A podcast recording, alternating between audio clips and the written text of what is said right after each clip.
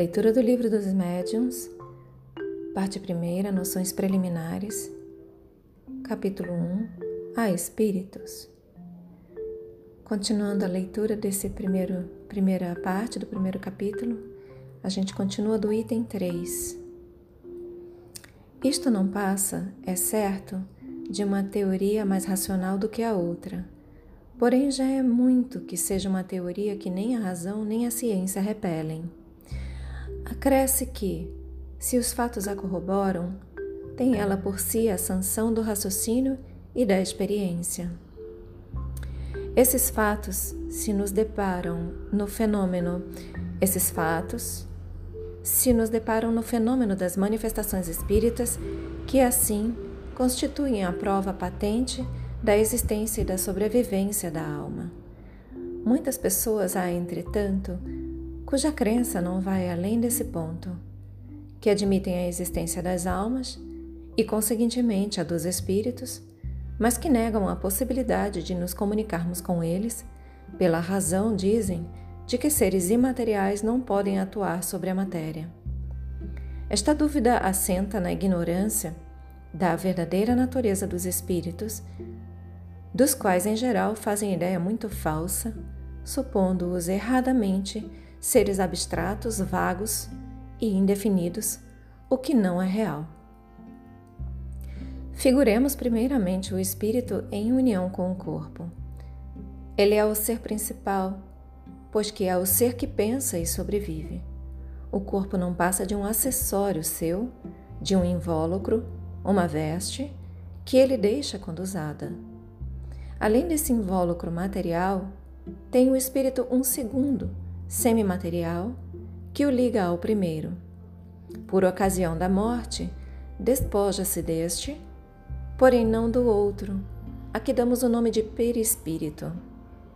Esse invólucro semimaterial, que tem a forma humana, constitui para o espírito um corpo fluídico, vaporoso, mas que, pelo fato de nos ser invisível no seu estado normal, não deixa de ter algumas das propriedades da matéria. Novamente, esse invólucro semimaterial, que tem a forma humana, constitui para o espírito um corpo fluídico, vaporoso, mas que, pelo fato de nos ser invisível no seu estado normal, não deixa de ter algumas das propriedades da matéria. O espírito não é, pois, um ponto, uma abstração. É um ser limitado e circunscrito, ao qual só falta ser visível e palpável para se assemelhar aos seres humanos. Por que, então, não haveria de atuar sobre a matéria? Por ser fluídico o seu corpo? Mas onde, mas onde encontra o homem os seus mais possantes motores, se não entre os rarificados fluidos, mesmo entre os que se consideram imponderáveis, como por exemplo a eletricidade? Não é exato que a luz imponderável exerce ação química sobre a matéria ponderável? Não conhecemos a natureza íntima do perispírito. Suponhamo-lo, todavia, formado de matéria elétrica ou de outra tão sutil quanto esta, porque, quando dirigido por uma vontade, não teria a propriedade idêntica à daquela matéria. Item 4.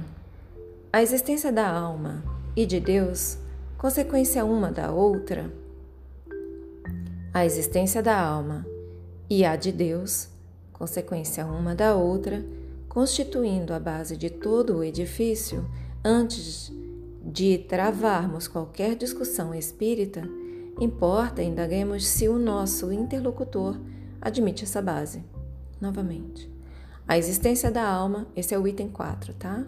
A existência da alma e a de Deus consequência uma da outra, constituindo a base de todo o edifício antes de travarmos qualquer discussão espírita, importa indaguemos se o nosso interlocutor admite essa base. Se a estas questões, dois pontos. Credes em Deus. Credes que tendes uma alma. Credes na sobrevivência da alma após a morte? Se a estas questões responder negativamente, ou mesmo se disser simplesmente não sei, desejara que assim fosse, mas não tenho a certeza disso, o que quase sempre equivale a uma negação polida, disfarçada sob uma forma menos categórica, para não chocar bruscamente o a que ele chama preconceitos respeitáveis. Tão inútil seria ir além. Como querer novamente?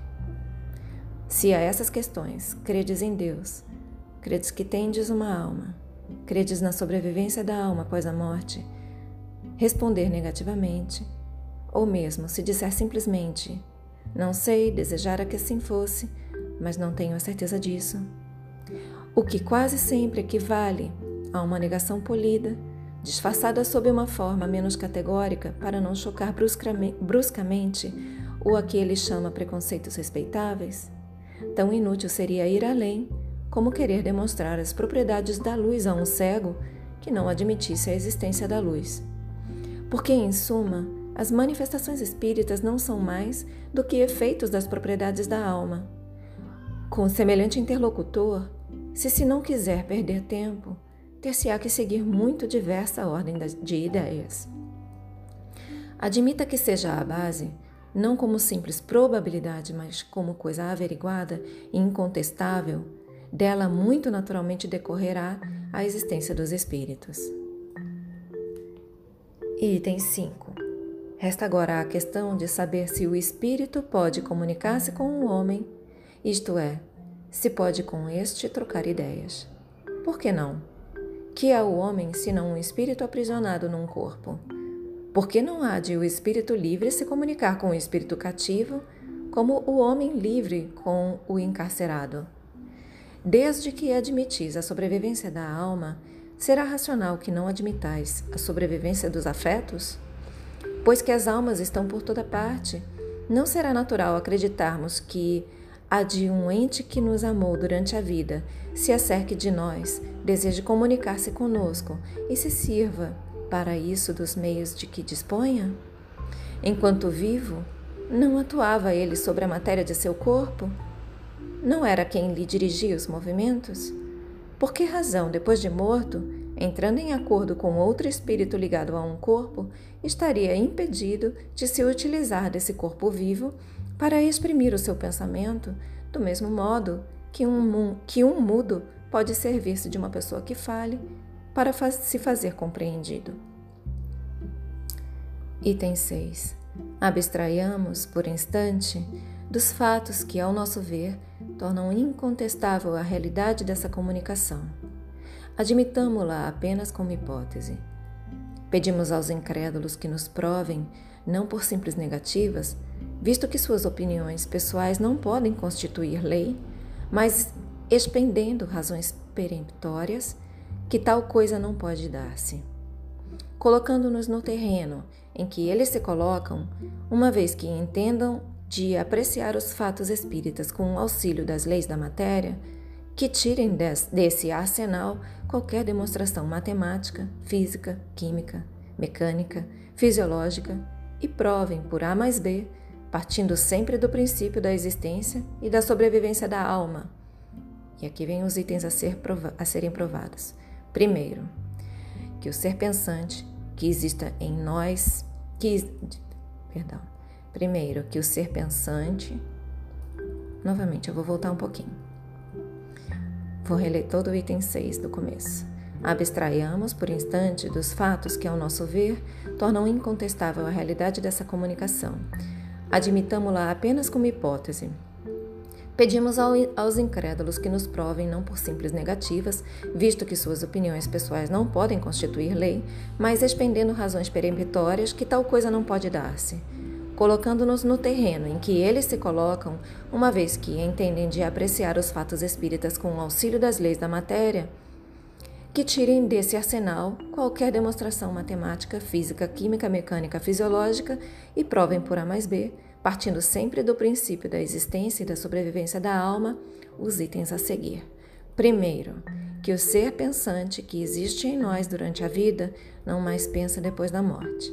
Segundo, que, se continua a pensar, está inibido de pensar naqueles a quem amou.